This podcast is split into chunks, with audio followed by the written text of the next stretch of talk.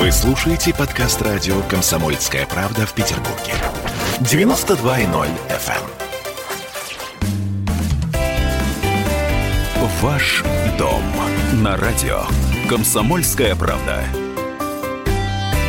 На связи со студией радио «Комсомольская правда». Сегодня у нас Всеволод Глазунов, директор по маркетингу компании «Легенда». Здравствуйте, Всеволод. Здравствуйте. И мы сегодня говорим о том, как в ближайшее время будут вести себя цены э, на рынке недвижимости? На самом деле так банально звучит, но проблема в том, что так много переменных сейчас э, нестабильны, и так много всего меняется, стесняюсь сказать, что я боюсь, что это нужно обсудить, расставить некоторым образом точки над «и». Все, все вот сразу сакраментальный вопрос. Цены продолжат расти, да, в ближайшее время? Очевидно. Ну, будет по-разному. Так. Давайте я как раз об этом расскажу. Давайте.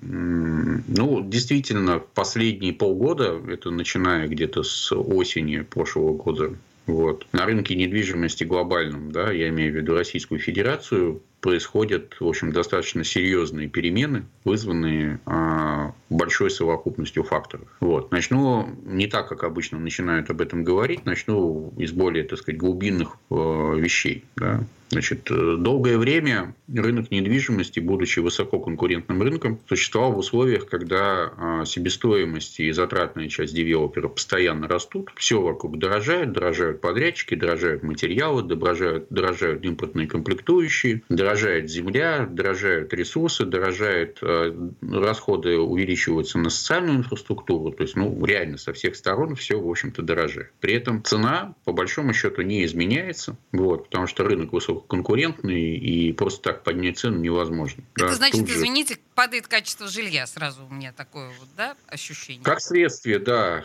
как говорят э, некоторые эксперты, они говорят, что если вы думаете, что в себестоимости еще что-то на стройке можно сэкономить, то вы ошибаетесь. Там экономить больше нечего, остался только цемент, но из него, без него строить невозможно, будет падать, мы пробовали. Вот. Ну, на самом деле, это очень грустная шутка. Да. Вот. Но, как говорится, рыночный закон не позволяют а, просто так увеличивать цены. Если потребитель не видит качественных отличий, вот, то он больше не платит. Он просто идет к конкуренту, у которого цена осталась прежней. Вот. В связи с этим, кстати, и произошел существенный сдвиг в качестве продукта, да, потому что все девелоперы, которые могут что-то делать, начали так или иначе работать с продуктом, чтобы обосновать другую цену, да, чтобы дать потребителю что-то, за что он готов платить. Вот компания «Легенда» в этом смысле пионер. Вот у нас это получается лучше всех. Это и правда. мы стратегически, когда эти решения принимали, как мы на рынок будем выходить, имели в виду именно такое развитие ситуации, потому что понимали, что так будет. Это один фактор. Второй фактор – это история с эскро. Обычно, когда говорят про э, новые правила продажи а, квартир в строящихся домах, говорят про эскро, имеют в виду просто расходы на банки. На самом деле тут немножко другая история. Дело в том, что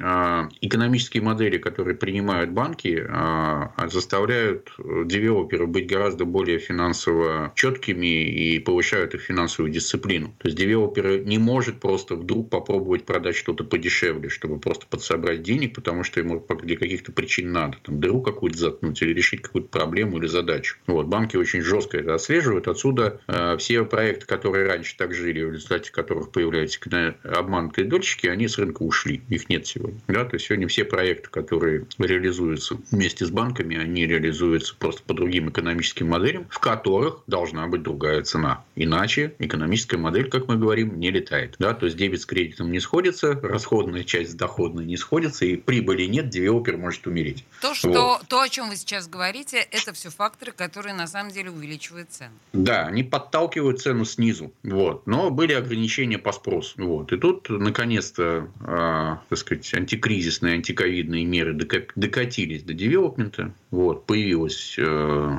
льготная ипотека. Вот. Возможности потребителей резко выросли параллельно упали доходности по депозитам. Вот. Накопилось, если честно, какое-то количество денег, которые тратить было некуда. Некуда было летать, некуда было ходить. Надо было сидеть дома, не надо было покупать одежду. Вот. И прочее, и прочее, и прочее. И вот эта вот вся совокупность факторов, да, как некий идеальный штор, да, пришел, прикатилась на рынок недвижимости. Вот. И так как льготная ипотека, как помните, мы летом говорили, так больше никогда не будет, да, пользуйтесь. Вот, в общем-то, граждане по всей стране прислушались к нашим призывам и начали пользоваться. Это создало резкое увеличение спроса. И это здорово. Да, но девелопер не может завтра взять и начать производить в два раза больше квартир. Да, это пятилетний цикл. Для Значит, того, чтобы мы сейчас здорово. быстренько среагировали на этот спрос, нам самым-самым быстрым и прытким надо не меньше полугода, чтобы приволочь квартиры. Эти квартиры будут на, так сказать, котловании, как мы говорим. Да? Вот. Отсюда получилась история, что, в общем, граждане скупили действительно большое количество квартир,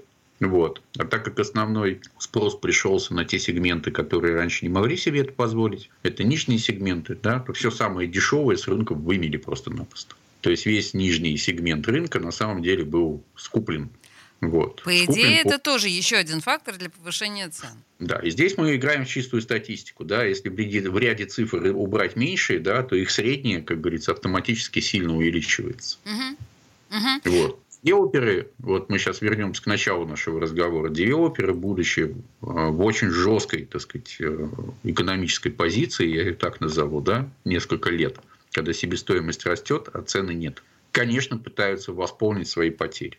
То есть это мы не наживаемся, да, мы не жируем, да, мы сейчас, как говорится, пытаемся отбить а, те потери, которые мы понесли за много лет. Вот. Отсюда, как говорится, цены мы тоже готовы были, мы хотели этого повышения цен, не потому не чтобы больше, сильно больше зарабатывать, да, а с тем, чтобы иметь более экономически устойчивые модели. И, конечно, дружные банки и девелоперы реагируют, как любые рыночные субъекты. Да, если спрос превышает предложение, цены растут. Это законы экономики. Э, я просто хочу сейчас сразу, знаете, на интонации политинформации сказать две э, штуки.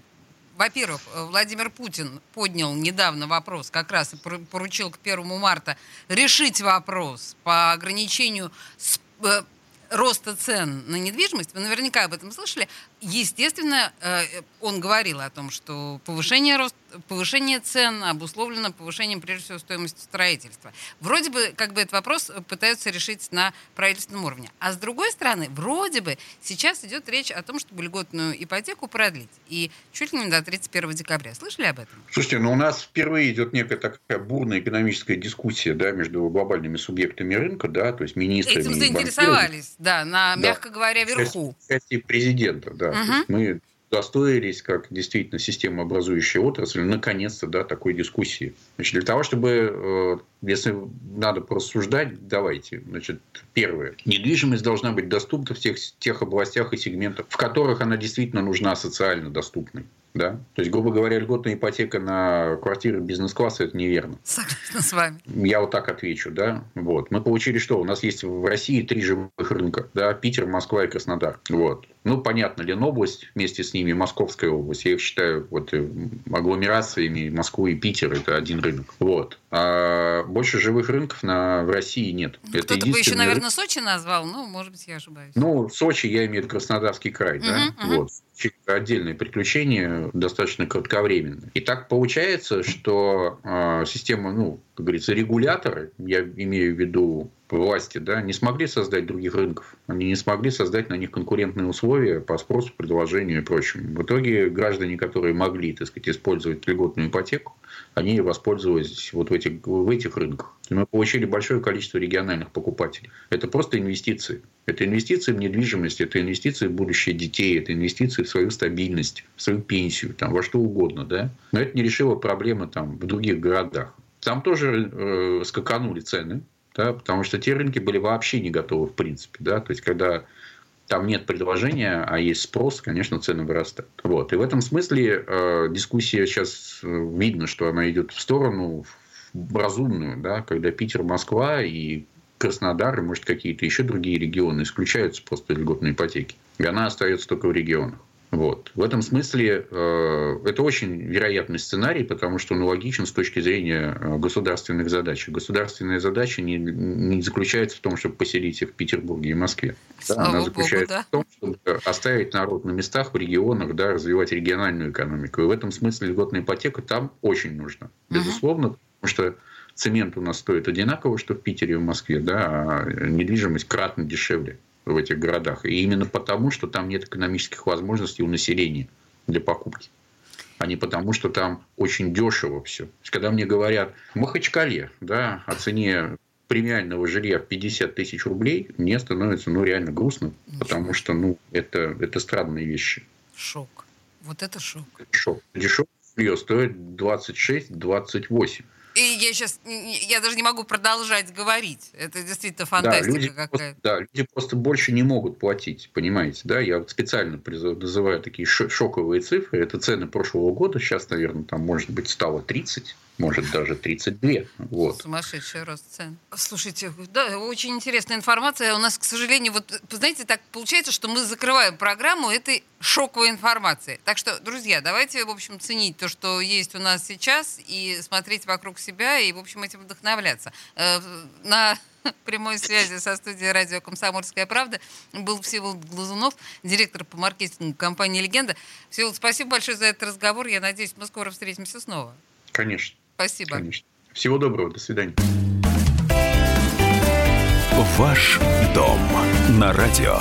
Комсомольская правда.